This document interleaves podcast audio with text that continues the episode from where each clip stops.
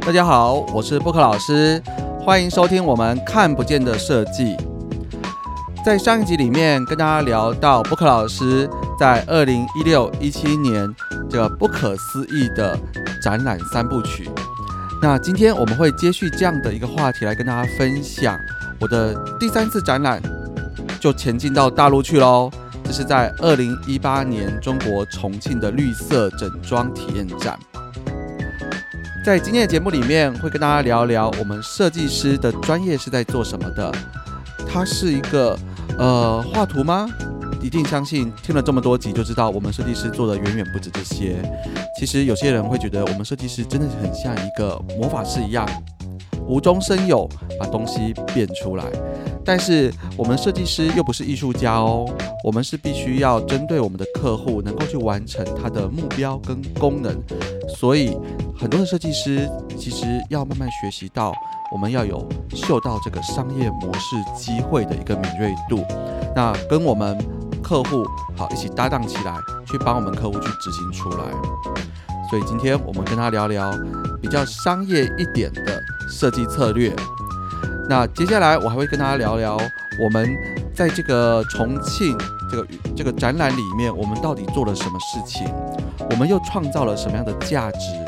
跟客户之间的互动，以及我们后面做出来的成效是什么样子的，那都会在今天的节目里面跟大家去做详细的分享，也跟大家分享看看布克老师这三年来的一个好特别的经验哦。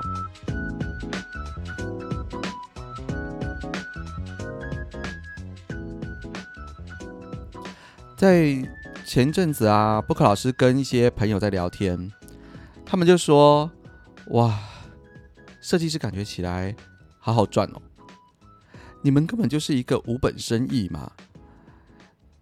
每次这样子，哎，动动笔，画画图，也不需要有什么样的库存啊、材料啊，什么都不要有，然后你就，哎，可以赚钱了耶！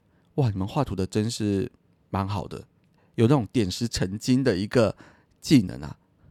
我们听了笑一笑，讲说，嗯，如果你。从外观来看的话，很多职业，凡是做无形的，不也都是这样子吗？好，我们讲师的培训，我们是一套教材背出来以后，我们可以一直讲，一直讲，一直讲，然后翻倍再翻倍，不停的去呃复利去滚动它。但是问题是要有人缴这个学费啊，啊，有人听了你讲的内容以后，不会 copy 一下又跑去开班授课再教其他人。那还有没有更好赚的？有啊，你看那些银行家，那不就是每天手机划一划，股票炒一炒，还是什么证券点一点，然后就钱就这样子躺在家里，钱就一直翻倍，一直翻倍，一直翻上去。那既然这么好赚，为什么不大家都做这件事情？就一定是有中间的盲点吗？它不会是大家想象中这么的轻松。我们往往哈都简化了别人的成功。都好像觉得成功的人都好轻松哦，那他一定是啊运气好啦，啊不然就是祖上有德啊，有很强大的背景啊，还是呃怎么他都那么好，就有这么多的一个呃贵人在帮他。但有些时候我们换过来想想，这样人其实也就是少数中的少数。有些时候，如果集所有的优点跟天时地利人和在一起的人，哎，那你。那你凭什么跟他比？基本上这样的人就比不了了嘛，很难的。但是这样的人凤毛麟角的，根本就没有几位啊。在大部分的人的环境里面，我们还是会在我们自己的一个生活圈里面，慢慢的往上爬，慢慢的去努力，那提供我们自己的一个成长跟价值，然后服务大家以后去换取我们的报酬，这才是百分之九十九点九九我们大部分人的生活方式嘛。那我们就务实一点，我们其实要来。好好的聊聊设计师到底是怎么样无中生有的哈，点石成金。那这个点石成金有没有很轻松？我会开这个话题，一定是告诉大家说，这个根本就不可能很轻松的嘛。我我们能够这样子点石成金，换到报酬也就嘛那几次，而且他背后的准备跟辛苦也是你看不到的啊。那我们只是看到最后的表面成果嘛。好，那聊到这件事情，我来接续上礼拜的话题。上礼拜聊到我们二零一六年在世贸做展览，二零一七年在松烟做了。延伸的建材设备相关的展览的策展，那我想跟大家分享无中生有、点石成金这件事情，设计师的脑袋是怎么在想的？好，我们回到二零一六年，记不记得我上上礼拜讲说，我在传统的这个展览模式就是三乘三一个格子，好，你可以买两格、三格、四格、五格，然后你就变成一个大一点摊位。但是这一次啊。我要一次买一百格，一百格变成一个大摊位，我就是在全场里面比谁都大。但是我里面呢，就是二十几家厂商来 share 来谈这件事。我们如果以单一厂商传统的展览方式来看，三乘三的面积，好，可能三万块、四万块租金，再加上你要布置、要装潢，然后还要请人在这边去顾摊位，好联络，好这个成本，其实每一次的展览对。很多的厂商来说都是很重很重的成本，还是很辛苦的。那就为了换取曝光度或是业绩。那今天如果有两家厂商好朋友手牵手一起去展览，他可能会选在两隔壁，但是你展你的，我展我的，我还是一样，你一摊我一摊，顶多是中间去上厕所或是买便当的时候，有人可以帮忙，哎，帮我顾一下，我买个便当去，哎，顺便帮你买个饮料这样子。那三个、四个、五个，大家其实也不过就是一个的放大版。来，我们是做空间设计专业的，当时 Book 老师的想法是这样子：我如何利用叠加这件事情去创造价值，让一加一变成四，变成五，变成六，然后创造更多的空间跟利润。就是我今天找了。三家厂商，原原本你是一个一个一个，你是三个嘛？没有没有没有，不可老师比较坏一点，我会告诉你说没有哦。那我只给你两格哦。可是你们大家要放在一起做好朋友，所以我是不是用两个单位，就是两格的面积，那我去卖给了三家厂商？那你说，哎，那每个人都缩水了，不吵架吗？不会啊。这时候我们的。就要在策略上去挑选这些合作方了。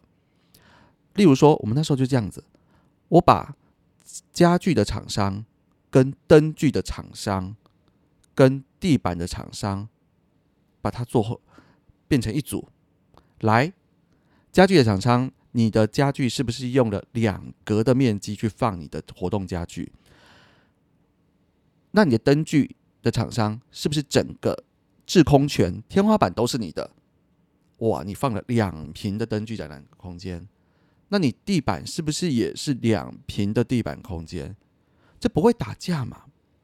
而且你看哦，我做地板的人，我是不是就省了买租借家具？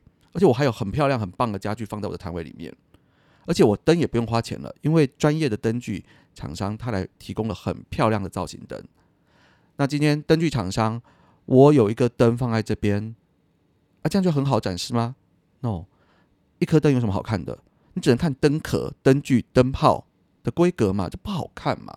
你当然要把这个灯放在一个很漂亮的呃这个吧台桌前面，把它打亮，哇，打起来好有气氛。上面再放瓶饮料，坐在这边，整个质感全部都加分了。然后那个地板跟旁边的窗帘都是很好的。你要就变成一个情境，然后再用你的灯光去把这个情境给塑造出来，才能够让很多设计师感受到，哇，你的灯打起来真是超有 feel 的。那家具厂商呢？哎，我不是很吃亏吗？我的桌具让我的桌子椅子让人家借借摸，哎，借用，哎。问题是，你本来只有一家厂商的时候，你只能对你自己的客户来找你。哎，这时候看灯具的人看完灯具。也会一起看一下家具，看地板的人看完以后也会看一下家具。这时候，你是不是变相的？你用一个摊位的付出，拿到双倍的面积，三倍的客户，划不划算？那你钱还是一样的时候，你有没有觉得这件事情很划算？那布卡老师赚到什么？诶，你们想到我偷偷的用两格去卖到了三格的价钱，三格的服务，三格的内容，我是不是无中生有变出来的？这时候，如果你发现我其实是用一百个，我去卖了二十家厂商，这本来二十家厂商原本他可能一个人买两格、三格、四格，总共加加起来可以有两百个的消费力。那我今天用一百格，我就让所有人都得到了加倍的空间、跟服务、跟客户机会，是不是你赢我也赢？这就是我们设计师要去创造的商业逻辑嘛？因为我们是空间专业，我们要想办法把这个空间像变魔术一样，好把它变多变大，然后分时使用、分区使用，这样的魔法就是所谓的。分区分时，我不同时间这个概念，其实在很多的一些商业店面也可以看到。你有没有发现，有些早餐店做一做，中间休息一个时间，晚上开始来做另外一个，好变简餐店。那或者是说，下午开始的一个餐厅，到晚上变身，灯光换一个气氛，诶，酒柜拿出来变餐酒馆。或者是变成是另外一个聚会的不同的功能，这就是所谓的多功能复合使用。我们要善用空间的多功能复合使用，为客户创造更多的价值。那这就是设计师的魔法嘛？好，那经历了这样子一次、两次展览的经验，我我可以不可老师可以说，对很多品牌的。介绍展示好品牌的这个形象馆来说，一对一我不一定是最好的，因为很多时候专一品牌一对一的有太多的设计师都做的比我还要漂亮，还要更酷更炫。但是我可以一打十，我很相信在小型设计公司里面，能够一对十、一对二十的经验真的没有几家有，因为我有很多在这两年里面。去处理不同厂商之间界面混合而产产生出来的冲突跟矛盾，我知道怎么样让两家、三家、四家不同的产品去放在同一个小单位里面变成混合展示，他们之间可能潜在什么样的冲突跟矛盾，我该怎么去化解，或者是我该怎么样去让它一加一变成三或五。这是我在这两年得到的经验。那也因为这样的经验，我得到了一个机会，就是二零一八年，哦，北京的呃某一个绿色装修绿家居的一个设计协会，好，他透过呃，当然就是我们的朋友了哈，他知道我在台湾会做这样的一个策展工作，所以北京他就找上我了，哎，邀请我到北京谈一谈，说他们在重庆好有一个展览。是属于建材好绿色整装体验展，那希望我可以去做他们的策展人。我那时候在想说，哇，我已经觉得我们台湾同胞已经是心脏很大颗了。我这种没经验的，你可以给让我玩了将近两两年，加起来玩了一千品的展览。现在北京也可以叫我去哦，大家都那么赶哦。哦，好，那没关系，反正我我我我也很勇敢，我就是说来就来啊，那我就去啊，反正你出机票钱，我就去北京找你啊。好，我们就去了。好，我当时跟一个呃朋友，一个刘先生，那我们就一起过去。那接洽以后，我跟他们提了一个策展的策略，跟他们有人想的是完全不一样。对我跟你说，设计师其实一定要想的比客户还要更细、更多一点点，然后客户才会喜欢你。所以设计师永远要想的跟你不一样。如果你说一，我就说哦，OK，一给你；你说二，我就二给你。客户一定想啊，全部都我在想啊，你就负责做而已。要不是我不会画图啊，我就自己来了嘛。这也很多客户的心声是这样，是不是这样呢？我觉得以后有机会我再跟他聊聊，其实不完全是了。有时候哈，说是说得到啦，但是做不一定做得到。那你单看每一张图片都美的美得很。凑起来就是变成丑八怪，那个整合其实是里面最难的事情。那我来跟大家分享一下，我这一个在二零一八年提出的策略，我觉得我当时还蛮那还蛮新新潮的。简单说，我当时是参考我们自己台湾的预售屋制度，然后我就在二零一七一八年跟北京在谈说，我要帮你打造一个用 VR 三 D 卖预售屋卖房子的一个商业模式。为什么我可以提出这样子的一个商业模式？是因为有时候资讯很重要。我那时候听到他们讲了一件事情，在当时啦，二零一八年，中国有个政策，就是预计二零二三年的新成屋交屋里面规定，预计要有百分之三十是精装精装房交屋。来，精装房交屋是什么样的意思？就是很像台湾这个新城屋做完以后。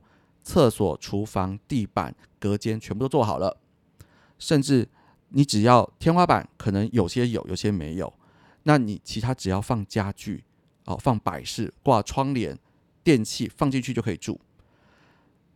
这是一个好的策略。我必须说，这可能在大陆这样比较集权国家才有办法直接由最上面的，就是习大大直接下令说，我百分之三十。给我做完装潢再卖哦，就这样子直接命令下来了。台湾其实这几年啦，哈，两千年以后，呃，二零二零年以后，其实中南部也有一些建商开始往这件方向推，因为它是一个好的事情。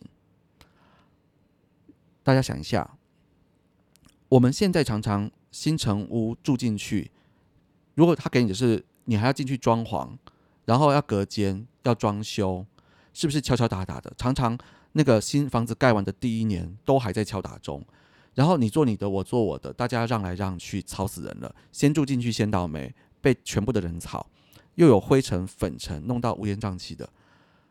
这样子要维持半年到一年，然后等到管委会成立以后才开始做管制，再告诉说，哎，六日不可以施工啊，太晚不可以施工。那之前呢，先住先住进去的人，不就是忍受所有的人的工地的一个环境的干扰，加上。每个人都做不一样的，是不是？大家都是少量施工，损耗多，浪费多，然后你清一次垃圾，我清一次垃圾，造成了非常多的浪费。那为什么不在一开始盖房子的时候，就针对每个人不同的需求，提早的克制化，先做好准备，甚至在盖房子的后半阶段，因为我们知道盖房子是一层一层往上盖嘛。比如说我盖到十楼的时候，其实我二三四楼早就盖好了，我能不能在里面开始去做？准备去做装修工作，先做预备。我也许盖到上面的时候，我下面一半我全部装潢完了，我上面再再花一点时间把它装潢完。大家住到房子的时候，是不是几乎就不用再去做工程了嘛？然后只要买买家具、电器、冰箱、冷气装一装就可以住进去，而且全部统筹在一起做，你一定在采购发包上面能够去省到钱，因为你是批发价嘛。然后第二个，全部一起丢垃圾。全部一起做某些事情，你是不是可以联合起来，让成本是下降，而且避免浪费，节省时间、省时省力省钱？几乎我认为它就是个很好的事情。它唯一的缺点在于大家穿制服。如果你今天交给建设公司统一办理，那一定每个人都做的一模一样嘛？依照我们现在大家的生活习惯跟水平，大部分人就不会喜欢。所以这时候，我觉得。我们三 D 好，这个模拟好 VR 这件事就很棒了。我可不可以在卖房子的前两年，盖房前两年就导入这件事情，去帮你画图，画一大堆的三 D 模拟图，前面就做完这个设计，然后告诉建商说：“哎，我全部都帮你整理好了，照这个盖就好。盖完每间都有一点点不一样，但不可能是天南地北全部的差异啦，这样子就就失去了节省的作用了。可是。我可以一半像，另外一半克制化，那我还可以省掉很多的事情。听到这样，从大家会听到两个 key word。第一个，在这样子的一个商业变动里面，谁不见了？谁会被迫改变了？谁又会是新跑出来的角色？我们在商业行销上常常有时候是说。很多时候，如果你没有改变，你照你老的方法做，做做，有时候人家是那个有个名字叫什么降维打击，或是别的领域的厉害的人，他根本不是为了要攻击你，他只是顺便不小心做了某件事情，就把你消灭掉了。好，就像说我们今天这个口香糖卖的好不好？口香糖大家有没有觉得这几年大家越来越少买了？以前可能是消磨时间嘛，然后或是说你要有一些呃口消除口臭嘛，那现在消磨时间这件事情已经没有啦，手机那么好玩，你干嘛还要？然后你看哦，像外卖、f o o Panda 这些，它让很多的小吃店甚至杂货店又不见了，因为我连买东西都可以叫 Uber 送，应该吧？什么东西都可以 Uber 送，那这样子的话。是不是很多的行业就慢慢不见了？加上像台湾这边，台湾大哥大的车队，有些司机还可以兼水电工，诶，他后车厢还有还有那个水电电电钻啊，什么维修工具。如果你需要修马桶，好，或是锁匠开锁，你就变成行动办公室啦。我手机 APP 一叫，诶，有锁匠功能的计程车就开到你家楼下，跑上去开锁收钱结束。就像布克老师觉得现在越来越难叫车了，因为现在大家都习惯用那个手机 APP 叫车嘛，所以路上在跑的车就变少了。那他们其实以往很多的有经验的那个司机会知道什么地方等待会有人，但现在其实会变成说，他利用软体的一个分流跟预约，他可以更快有效的不需要在那边等待或者在路上空转，这就是科技或是说商业的模式。改变了你做事情的方法。来，在刚刚布克老师讲到，如果二零二三年百分之三十必须精装房交屋，那在当时谁会不见了？如果我的房子一盖好，就全部都必须装潢完，地板贴完，瓷砖贴完，天花板做完，木工怎么办？做柜子的人怎么办？贴地砖的人怎么办？装马桶的人怎么办？是不是卖材料的人怎么办？是不是这些人，如果你在一开始没有跟建商站在同一阵线，加入他，那你后面你连竞争的机会都被抹灭掉，没有机会进去了。室内设计师怎么办？很可怜哎，房子一盖完，装潢就做完了，你连谈都没得谈，你没有机会，根本不能上，连。连谈上能谈的机会都不见了，咔，全没了。百分之三十是什么意思？十个机会里面，三个机会直接完全抹杀掉，没有了。那就会变成，这是原本就已经红海状态，大家抢都找不到案子的状况下，你又被硬生生的拉掉百分之三十。而且它这个政策是三十四十五十六十七十就会一直上去的，到最后面就是。你念这科技出来，你没有作为建商的手下，你你你连谈都不用谈了啦，没客户给给你谈了啦。好，当然在这个市场上，实质上高端客户几乎是不会接受这样的东西，他们会是要量身刻制化的毛坯屋，然后针对他去特特别去打造。但这是金字塔最上面百分之五 percent 的人，然后金字塔有二分之一一半的人其实。他也不会想要做什么设计跟装修，能用就好，实用型、功能型。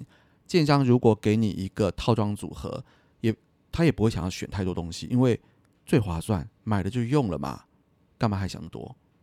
那中间的百分之四十五又会被压缩掉，那你还剩多少机会？没有了嘛？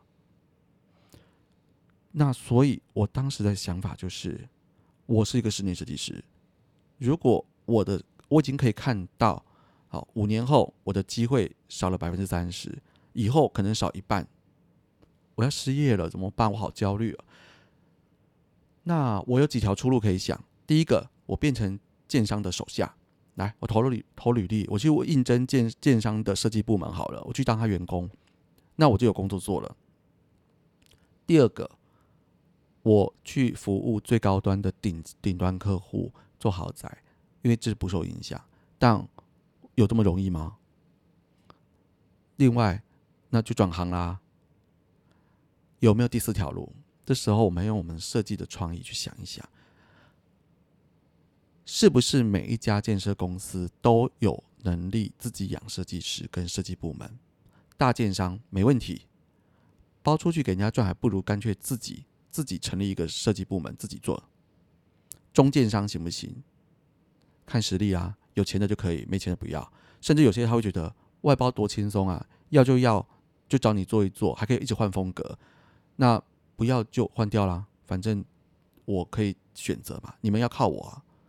小建商呢，大部分小建商是没有能力去养室内设计团队的，他们也会面临到一个问题，就是今天最上头的这个书记啊、领导规定我你一定要装潢完才能卖，糟糕了，那我就是二线二线城市、三线城市啊，我只会盖个旧范楚。然后毛坯盖一盖，我就不会盖了。那你现在不是为难我吗？诶，那这样子，这是不是我们的机会？所以我就想了，诶，机会在这边哦。如果小型建商他也没办法去养室内设计团队，那我就是室内设计团队啊，我来跟你合作吧。毛遂自荐一下，我把我的资料准备好，借由这个展览的展会去把我推荐出去，跟你说，来，你要不要考虑一下，我们来合作？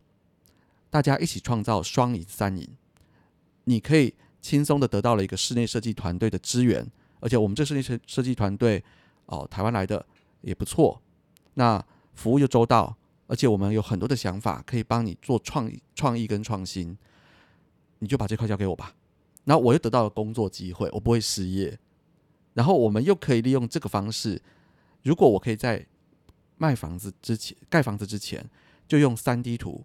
然后甚至是戴眼镜那个 VR，我先把室内设计画了两个方案、三个方案，画好几个方案，针对这个合作对象画完以后，说你就拿我方案去跟客户讲，他可以现在来找我们讨论，先签约，好，先给我们一个定金，我我们就帮你把你家画好，两年后我们就帮你家装潢好，那这样子，哎，你也得到了一些很好的优惠跟服务，建商又省时省力，那我又得到客户跟赚钱。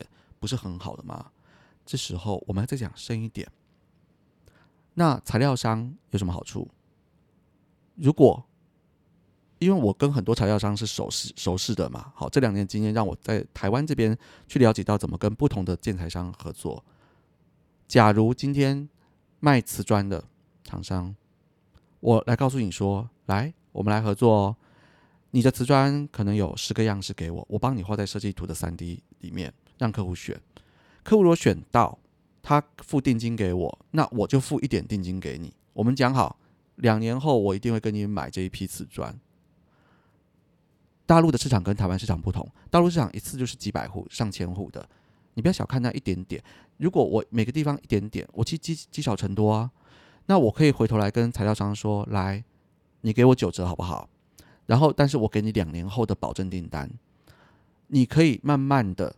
去分批生产，用你的生产线去消化，补足两年后要把这批瓷砖给我。你是不是得到了保底的一个业绩？那用九折换保底业绩划不划算？我相信很多人会去心里去算，计算机按一按，觉得划算就来合作嘛，不划算的那那就不合作嘛，这很简单。我相信一定很多是觉得划算的，因为我的保底业绩已经知道我两年后业绩可以排单排满了，那我也不用担心我的生产线跟工资发不出来。我再多做的就是多赚的，因为我已经保底了。那你就用九折换给我。那这时候我拿九折拿到的材料，我可不可以九八折给建商、给客户，九五折给建商、九五折给客户？我赚五五个 percent，客户或建商也省五个 percent，皆大欢喜啊！这个不是一个很棒的想法吗？你省钱，我赚钱，他。得到保底，大家都棒，所以我就是用这样的方式做了一个商业企划给这那个策展单位。那事实上，呃，我也实际上把企划书写出来了。为什么要讲这件事？因为这是我们第一次一份企划书，就那个 PPT，呃，我们就得得到十万块人民币的费用。我在台湾根本拿不到这样的钱。虽然我前面两次跟协会去做，其实都是免费的，我们都是为协会付出，为这个环设计环境去努力。诶，可是我在大陆真正的人家给我人民币，我很开心啊！我觉得在台湾我怎么可能一份 PPT 就拿到十万块人民币？我在大陆是可以的，因为他们觉得我值得。当然，我到最后面会跟大家讲一下，其实本来是报三十万，还有很多的配套的，但最后我都没拿到，因为人性。这个简报我大概很快的跟大家讲一下，因为是在重庆的建材展览博览会，好，而且它是主打绿色健康家居，所以我将这个部分取名叫做“愉悦城市”。愉是左边三点水那个愉，好，就是重庆的这个简称。很开心愉悦，所以叫做愉悦的城市。那我在这个愉悦城市的企划书里面，我提出了，其实就是用我前面的经验，做出了客厅，好，它是一个智慧互联网的沙龙交流会。然后餐桌它和厨房，它是一个美食的呃这个点心区。然后我还有这个卧房，好，还有一些其他生活空间，它是个绿健康的。区块，因为大陆很喜欢泡茶嘛，所以我还做了一个茶室，它叫做“风水形而上，形而下的风水会谈区”。诶，大家有没有觉得我一区一区都出来了？而且你有没有发现，其实我跟呃一六一七年的东西，只是慢慢的转化、转化、转化，又拿来再用一次。对，这是一种累积，因为我前面有累积的经验，所以我可以很快的去转化。我还想了一个 slogan。四会一轴展新象，这大陆人最喜欢的。我要有 slogan：四会一轴展新象，美食会、沙龙会、风水会、生活会，四会。哦，这种东西当时也是作文比赛啦。有没有觉得设计师都要在作文比赛？然后接下来我们就想了一个全屋定制的 B to B 方案，就是我刚刚讲的。我借我在这个展会里面做了一个一百三十平方米的食品屋的个概念。然后价格算出来，材料置入进去，包装进去，全部都包套绑好，来去重庆找买家说，你要不要买我的方案呢？我的方案看起来又美又又又棒啊，啊价格也看起来不错。好，那我们去兜售这些东西，然后去把那个建材在里面去一起去跟客户介绍。为什么我还我虽然说我想要全用三 D VR 来做展示。那还要再做一个视频屋，因为啊，真的在展览的时候，我全部都戴眼镜看，没有什么感觉嘛，而且品质这件事情摸不到，所以我做了六个这个虚拟方案，让他用眼睛看好 VR 看，可是我还是会做了一个实体的东西，让他去看看真正的质感、接触的细节、施工的技术到什么地方，还有一些它管线。热水器各种东西，我都把它置入这边摆给人家看，让人家知道你的产品里面的包含了什么样的内容。但是我只需要做一套，我不像有时候像台湾有时候卖房子，可能要做三间五间视频屋，可这边我的想法就是，我只要做一间就好了，让你看一看摸一摸，而且这间是有报价的，所以你可以很快去联想到说，做到这一间一百三十平米多少钱，划不划算？划算，我跟你合作，这是。要谈后续对接的事情，当然，因为我只是一个设计师，所以我是一个出构想、呃出方案的人。真正在做商业对接的，还是我们北京的合作方。那由他们去接案子，他们去赚钱，因为他们算是业务的这个企划这个地方。那所以，哎，我们就把计划书交出去喽。大家也谈得蛮开心。为了这件事情，我大概飞了大陆差不多三三趟，那也觉得很顺利的把所有的呃板块。通通介绍出来了，它就是实际上这个大概整间是两百平米，然后两层楼，所以总共也是三三百多、三百五十平米的一个展区。在台湾可能觉得大了，但是在大陆其实它是很小的一个展区。那我们就把这个迎宾区啊、会客区啊，还有刚刚讲的四大主题区、材料的样板房，全部把它做出来，然后画完三 D，还有一个 VIP 的接待谈单子啊、签约区。那这个整个去把它连三 D 动画什么东西全部做完，给交给客户。接下来就来跟他聊一聊。其实我觉得很多时候啊，有想法只是一个起点，那谁有能力做到最后面才是最重要的。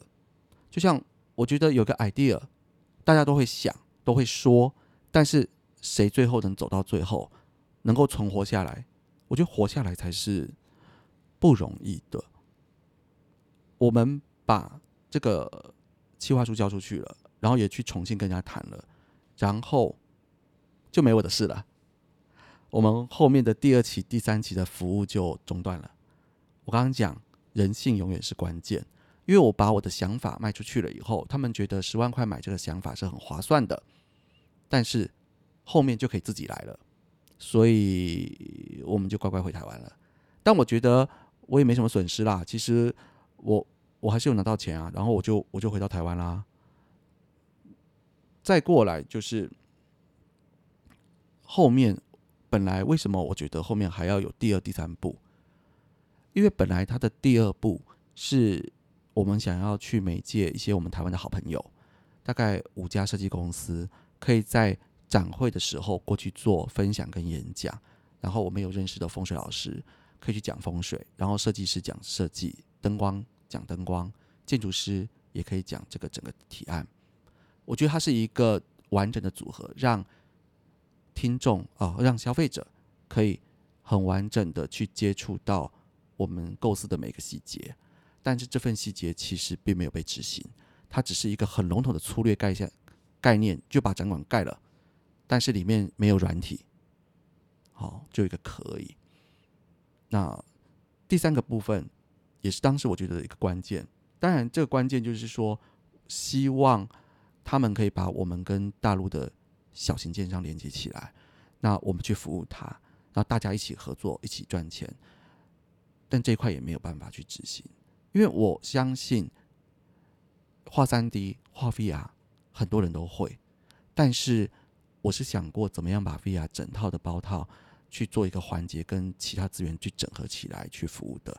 那所以这一块没做到，我觉得是有点可惜。可是也没办法，因为就人性嘛，因为他们就觉得。想法有了就好了，剩下东西不重要，那就自己。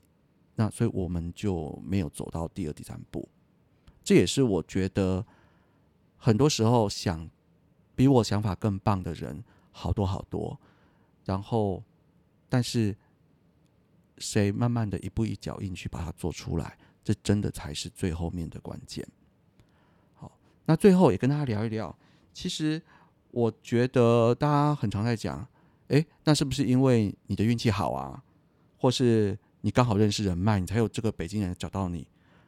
我觉得坦白说是啊，可是比我运气好的人更多啊，然后比我呃人脉更广的人更多啊。我我怎么可能是最好的？我其实就是一点点而已。